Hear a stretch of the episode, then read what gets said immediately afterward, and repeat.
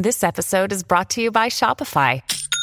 Forget the frustration of picking commerce platforms when you switch your business to Shopify, the global commerce platform that supercharges your selling wherever you sell. With Shopify, you'll harness the same intuitive features, trusted apps, and powerful analytics used by the world's leading brands. Sign up today for your $1 per month trial period at shopify.com slash tech, all lowercase. That's shopify.com slash tech.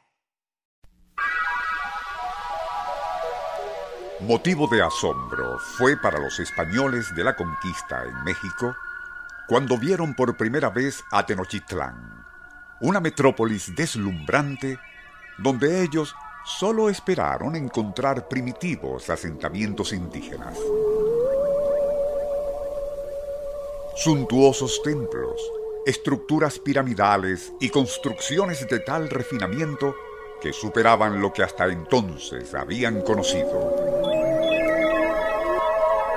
No menos desconcertante para arqueólogos e investigadores de nuestra época, siempre ha sido que, y a pesar del grado de civilización existente en las culturas precolombinas, sus grandes logros fueron alcanzados sin la utilización de algo que había sido vital en otros ámbitos de igual o aún mayor antigüedad en el medio y lejano oriente. Estamos hablando, por supuesto, de la rueda.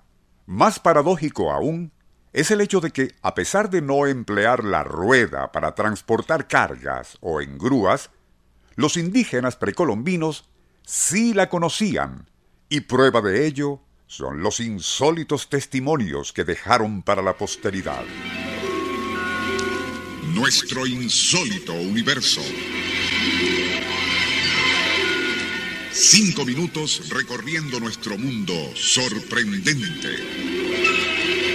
Según lo comenta el arqueólogo Robert Struthers en un artículo escrito sobre el Museo Antropológico de México, y citamos, Durante mucho tiempo se pensó que el empleo de la rueda era desconocido en la América precolombina, pero evidencia de lo contrario se encuentra en un pequeño juguete que el explorador francés Desiré Charnay desenterró en 1880 y dentro de un antiquísimo cementerio indígena cerca de Popocatépetl, México.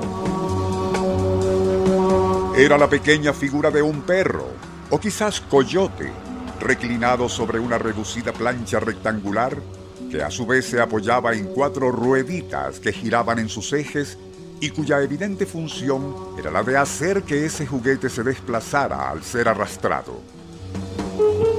Luego en 1940 Matthew Stirling, arqueólogo especializado en el estudio de ruedas en civilizaciones antiguas, descubrió unas ocho con sus respectivos ejes, claramente diseñadas para hacer rodar la pequeña imagen de un jaguar. En 1960, el investigador alemán Hasso von Wienen reportó haber descubierto 18 figurinas montadas sobre bases con pequeñas ruedecillas el que fuesen juguete o quizás objetos ceremoniales sería irrelevante, pues lo que importa es que aquellas civilizaciones precolombinas sí parecían estar al tanto de que unas ruedas facilitaban el movimiento o traslado de objetos. Pero, ¿y cómo es que según toda evidencia no la utilizaron para transportar, por ejemplo, aquellas enormes y pesadas moles de granito de las cuales tallaban sus monumentales esculturas y estelas. ¿Cómo es que limitaban su empleo únicamente en lo que se supone eran juguetes? Desconcierta el que civilizaciones tan capaces como la azteca, maya y olmeca no aplicaran el mismo principio que permitía a sus juguetes rodar en plataformas con ruedas de mayores dimensiones para facilitar todo tipo de tareas a gran escala. Hay quien opina que sí lo hacían, pero que, siendo de madera aquellas ruedas, quizás el paso del tiempo y los elementos terminaban desintegrándolas sin dejar rastros.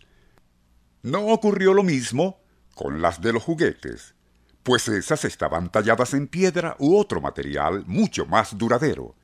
En todo caso, el enigma, o paradoja si se quiere, continúa siendo el que una invención de tal magnitud solo se hubiera aprovechado para hacer rodar juguetes.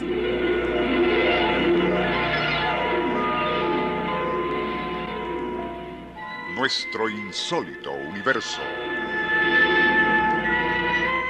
Email insólitouniverso.hotmail.com